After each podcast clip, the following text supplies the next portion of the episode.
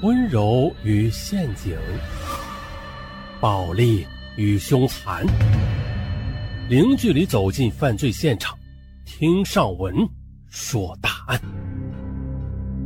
本节目由喜马拉雅独家播出。这是一起发生在上世纪六十年代的案子，但是现在看起来还是让人很唏嘘。因为受害的是两个无辜的孩子。这事儿啊，我们从一九六四年说起。一九六四年八月六日晚七时许，哈尔滨市原群力公社友谊生产大队的社员郑发，他在收拾完一天的农活之后啊，牵着自家的老黄牛，顺着家乡的二十元堤坝水泡子旁边的小径前往家里吃饭。可走着走着，不经意间呢。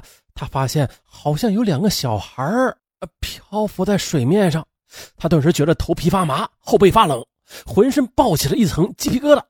他以为自己看走了眼呢，定睛望去，还没有看走眼，真的是两个孩子。哎呀妈呀！他也顾不上回家了，牵着老黄牛转身呢向生产队办公室里跑去了。很快呢，这一人命关天的爆炸性的新闻惊动了大队的治保主任，他哪敢耽搁呀，马上报警。群力派出所民警赶到案发现场时，已经是深夜十点多了。上个世纪六十年代，警员办案不比现在啊，可以借助一些高科技啊或者现代化的辅助设备。那时候的荒郊野外也没有地方找光源，要黑灯瞎火的从不知深浅的水泡子里将尸体给打捞上来，那绝非易事民警在水泡子旁边啊转悠了半天，只能干瞪眼儿。为了保护现场，留守民警只好在那里等待天明。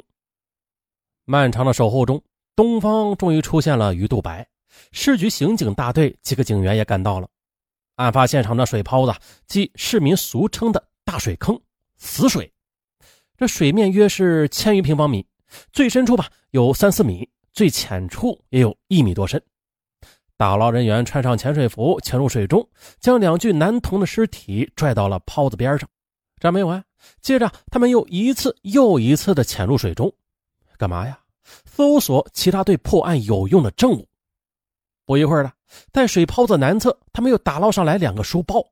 警员打开两个书包，看到被浸泡的书本上被害人的姓名清晰可辨，一个叫李文武，另一个叫李文建，他俩都就读于附近的市儿童福利院。警员在江坝路边搜索时，发现有两块石头染有大量的血迹，其中一块大一些的石头上的血迹更多。接着，法医鉴定和现场勘查也证实，这两个小男孩啊是被人用石头猛击头部致死的，死亡时间不超过十小时。凶手在杀人后又抛尸水泡子中啊，并且将死者的书包也扔到了水中。于是，市公安局刑警大队长黄志国指派警员杨孝田、赵福才、彭兰江三人组成了侦破小组，来到位于学府路的哈尔滨市儿童福利院。副院长屈国泰得知他们的来意之后说：“死者是兄弟俩，哥哥李文武十二岁，弟弟李文建九岁，是一对孤儿。”屈国泰还介绍说，当年市民政局见这兄弟俩父母双亡，孤苦伶仃的，无人抚养。他便好心的将他们送到了福利院。哥俩有个哥哥叫李文基，就读于哈尔滨电工学院，靠享受政府助学金维持学业。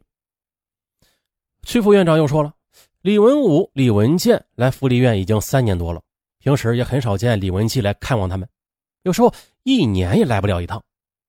所以呢，福利院认识李文基的职工不多，逢年过节的都有福利院的老师带着哥俩过，孩子够可怜的。值班的谢老师说：“星期天，也就是案发的当天，福利院的教职工和孩子都在午休。大概下午两点多钟，李文武和李文建刚刚睡下，他的哥哥李文基就来到院里啊，让值班的谢老师把两个孩子叫醒，说是要带着哥俩出去玩玩。谢老师便询问这两个孩子，来的这个人是不是他们的哥哥呀？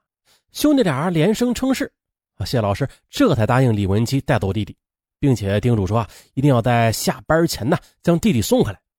随后，两个孩子背着书包，高高兴兴的跟着哥哥走了。在福利院调查完情况之后啊，专案组民警又来到哈尔滨电工学院的保卫处办公室，在这里，张处长说，李文基是一九六一年考入该院的，又名叫李文杰，二十四岁，是该院的学生会的副主席，系团支部书记，并且啊，在一九六三年被批准为中共预备党员，再过两个月就能转成中共正式党员了，明年毕业。他品学兼优，学习刻苦，每次考试成绩都很优秀。和同学们相处的也很融洽。哎呦，如此德才兼备的学生啊，咱们试想一下，谁能将他与杀死两个亲弟弟的凶手画上等号啊？可是警方不这么想。警员彭兰江问张处长说：“李文基现在何处啊？”张处长说：“啊，他正在教室里上课呢。”趁着李文基还在上课，警员决定了搜查他的单身宿舍。一进门，机警的警员立马看到啊。室内晾着白布衫和灰裤子，窗台上还晾着一双洗刷过的旧球鞋，用手触摸还未干。警员杨孝田将旧球鞋拿到手里仔细观察，啊，突然发现，在鞋脚的一边还残留着一滴已经凝固的紫色的血点。老杨如获至宝，拿着这只旧球鞋赶回市局进行血点化验。与此同时，两名侦查员和院保卫处人员对李文基实施了秘密监控。很快的，血点化验结果出来了，在场的警员不愿意相信是人血，并且与被害者之一的血型完全吻合。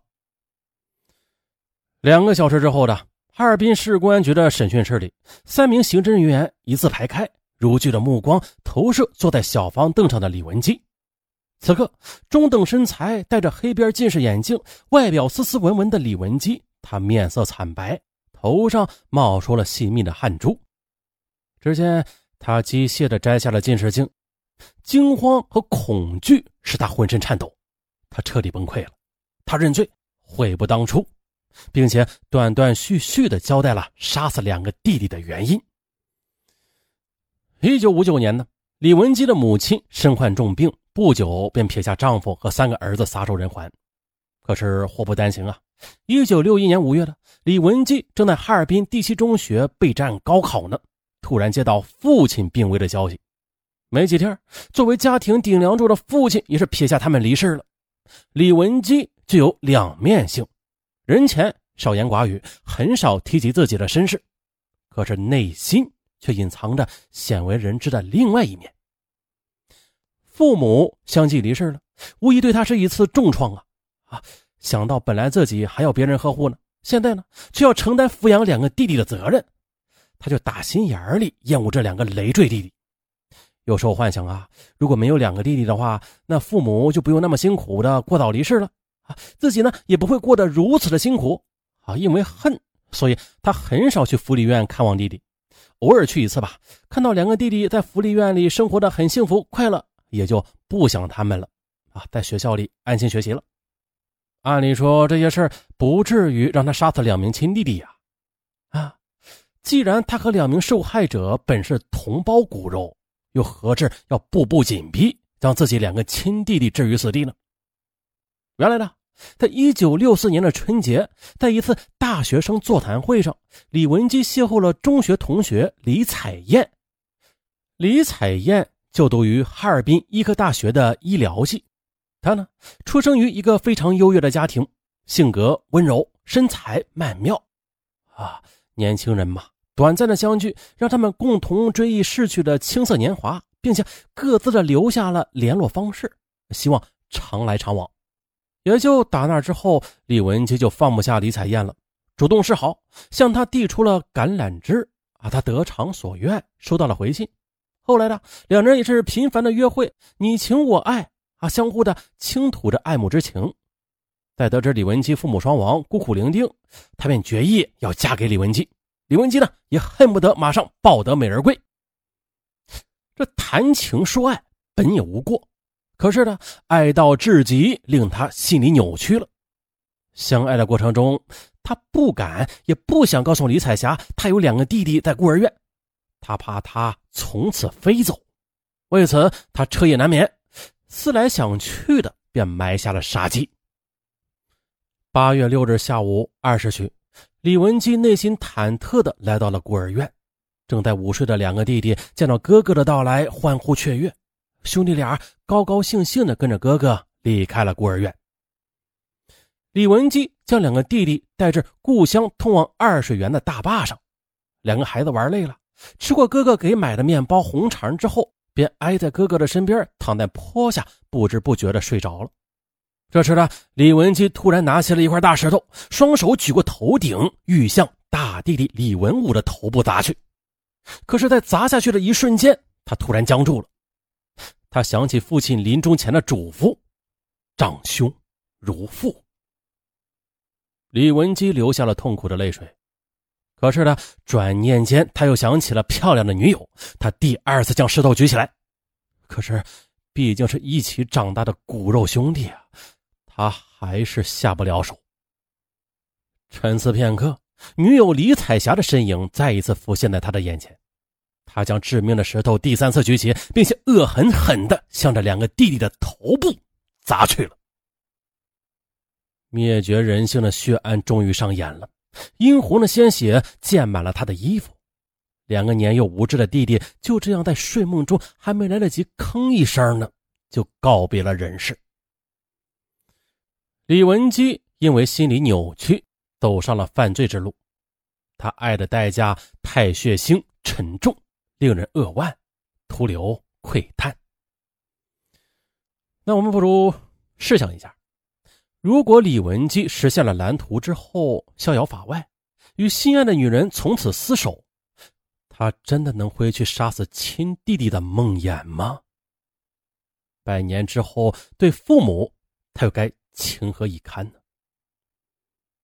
过了二十多天呢，哈市警方在老机场路附近政法犯人的四方台，将五花大绑的杀人犯李文基枪毙。曹植七步诗有云：“煮豆燃豆萁，豆在釜中泣。本是同根生，相煎何太急。”本案完。